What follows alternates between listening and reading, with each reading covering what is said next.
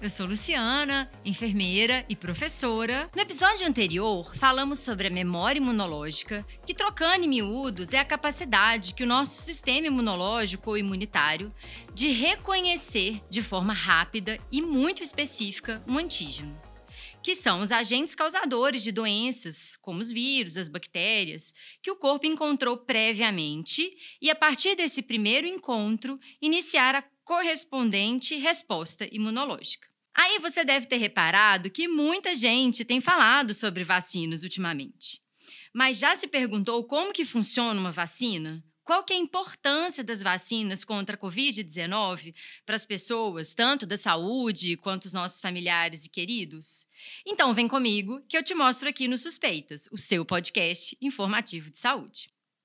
As vacinas são consideradas medicamentos e, como tal, necessitam de uma série de estudos para a liberação da circulação e administração, tanto nos indivíduos quanto nos animais.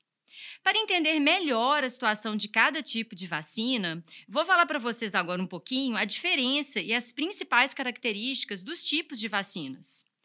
Bom, se a gente for considerar a vacina de vírus inativado ou atenuado, a principal característica dela é que ela utiliza um vírus previamente inativado ou atenuado, de forma que não vai causar a doença, mas ainda vai gerar uma resposta imune, promovendo a memória imunológica.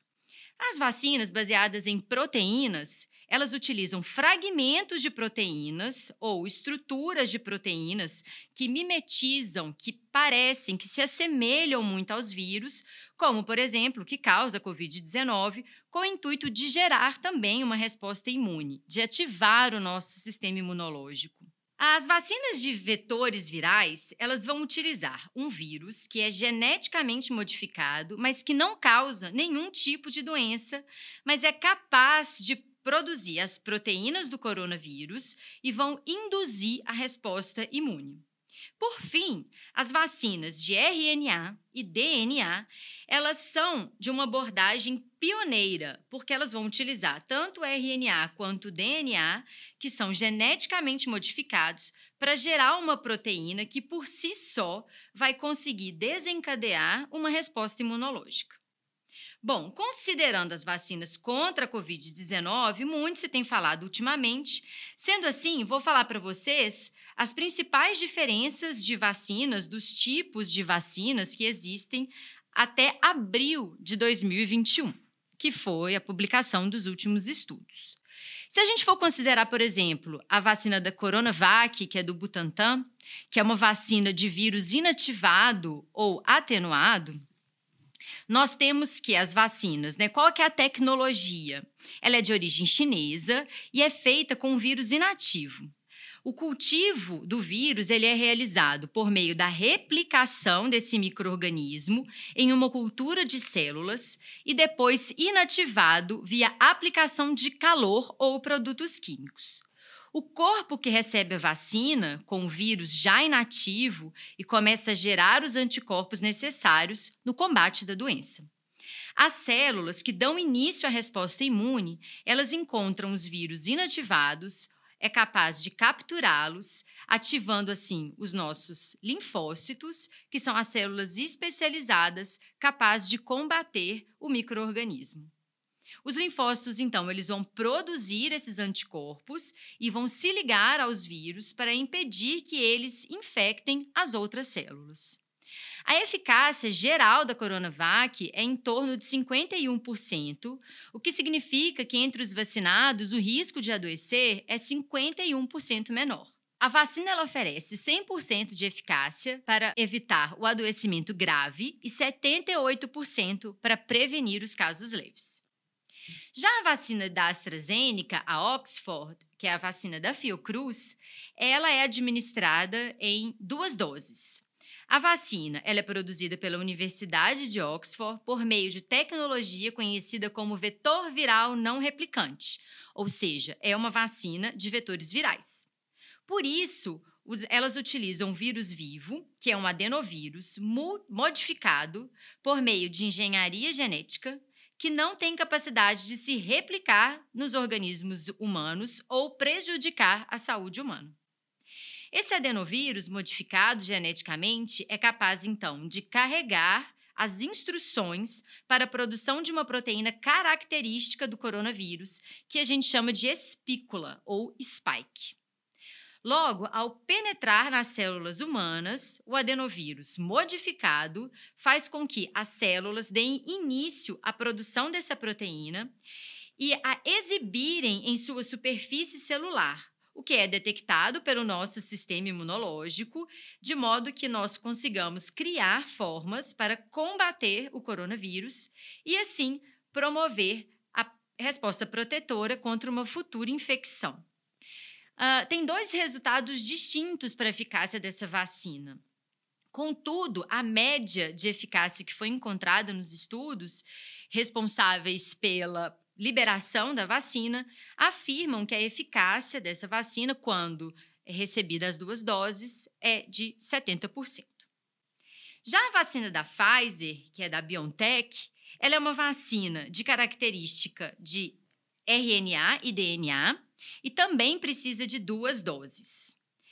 Os estudos eles afirmam que a eficácia dessa vacina ela gira em torno de 90 a 95%. E a tecnologia dela é que ela vai utilizar a tecnologia denominada de RNA mensageiro, diferente da Coronavac e da AstraZeneca, que é a vacina da Oxford, que utilizam o cultivo de vírus em laboratório. As vacinas, então, elas são criadas por meio da replicação da sequência de RNA através de engenharia genética, o que vai baratear e agilizar todo o processo de construção do imunizante.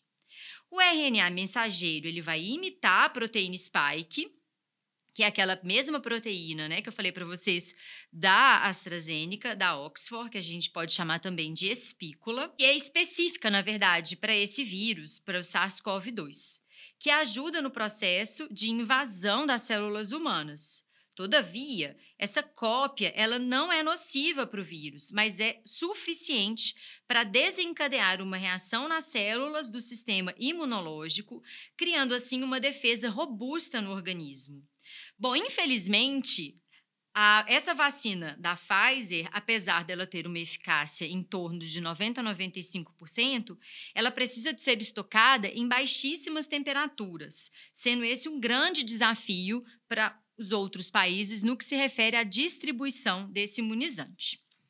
Bom, a vacina moderna, ela é uma vacina que também é uma vacina de RNA e DNA semelhante à vacina da Pfizer, e ela também precisa ser administrada em duas doses. A eficácia dela está em torno de 94% para prevenção da doença. Ela utiliza a tecnologia de RNA mensageiro, que vai imitar a proteína spike, que é a mesma proteína espícula das outras, que é específica do SARS-CoV-2, e é a partir dessa proteína que vai auxiliar na invasão das células humanas, sendo que a cópia ela não é nociva como o vírus, mas ela é suficiente para dar início à ação das células do sistema imunológico, culminando com a defesa do organismo. A única diferença que a gente tem da Moderna para a vacina da Pfizer é que a temperatura de armazenamento, ela também é muito negativa, né, em torno de menos 20 graus, porém é uma negatividade menor quando comparada à vacina da Pfizer, o que facilita, de certa forma, a distribuição desse imunizante do, nas nações. A vacina Sputnik 5, que é produzida pela Rússia, ela é uma vacina de vetores virais, também administrada em duas doses, com uma eficácia de 91,6% contra a Covid é, em suas manifestações sintomáticas, e ela é produzida a partir da utilização de outros vírus previamente manipulados para que sejam inofensivos para o organismo e, ao mesmo tempo, induz uma resposta que vai conseguir combater a Covid-19. Uma vez injetado no organismo o vírus vivo inativado, ele vai entrar em contato com as células humanas e vai fazer com que elas comecem a produzir e exibir a proteína específica do SARS-CoV-2, alertando o sistema imunológico de modo a acionar as células de defesa e combater o vírus da Covid-19. Por fim, mas não menos importante, nós temos a vacina Janssen, da Johnson Johnson, que é uma vacina de vetores virais e, diferente de todas as outras que a gente já falou até agora, é apenas uma dose. Ela tem uma eficácia global em torno também de 90% contra as formas graves nas variantes, inclusive brasileiras. A tecnologia da Janssen ela é baseada em vetores de adenovírus, que são tipos de vírus que causam resfriado comum, mas que, ao serem modificados para desenvolver a vacina, eles não se replicam e não causam qualquer resfriado ou malefício no ser humano. Outra parte do processo ela está relacionada ao código genético do próprio SARS-CoV-2 para produzir a vacina, uh, a gente necessita então de um pedaço da proteína S, que são as proteínas que contêm, que compõem, na verdade, o spike ou as espículas, que são responsáveis pela ligação do vírus às células do corpo humano, e a partir daí eles são colocados dentro desses adenovírus, considerando então esse adenovírus como uma espécie de transportador. Quando a pessoa recebe a vacina, composta do adenovírus não replicante, que carrega essa informação genética do novo coronavírus, o corpo ele vai iniciar o processo de defesa e produzir os anticorpos contra aquele invasor, estabelecendo a memória imunológica contra o coronavírus. E aí, gostou? Bom, para saber mais informações, o ideal é que a gente sempre se mantenha muito atualizado nos sites da Organização Mundial da Saúde, do Ministério da Saúde, da Organização Pan-Americana e dos outros institutos de pesquisa, como o Butantan, Fiocruz e os órgãos internacionais.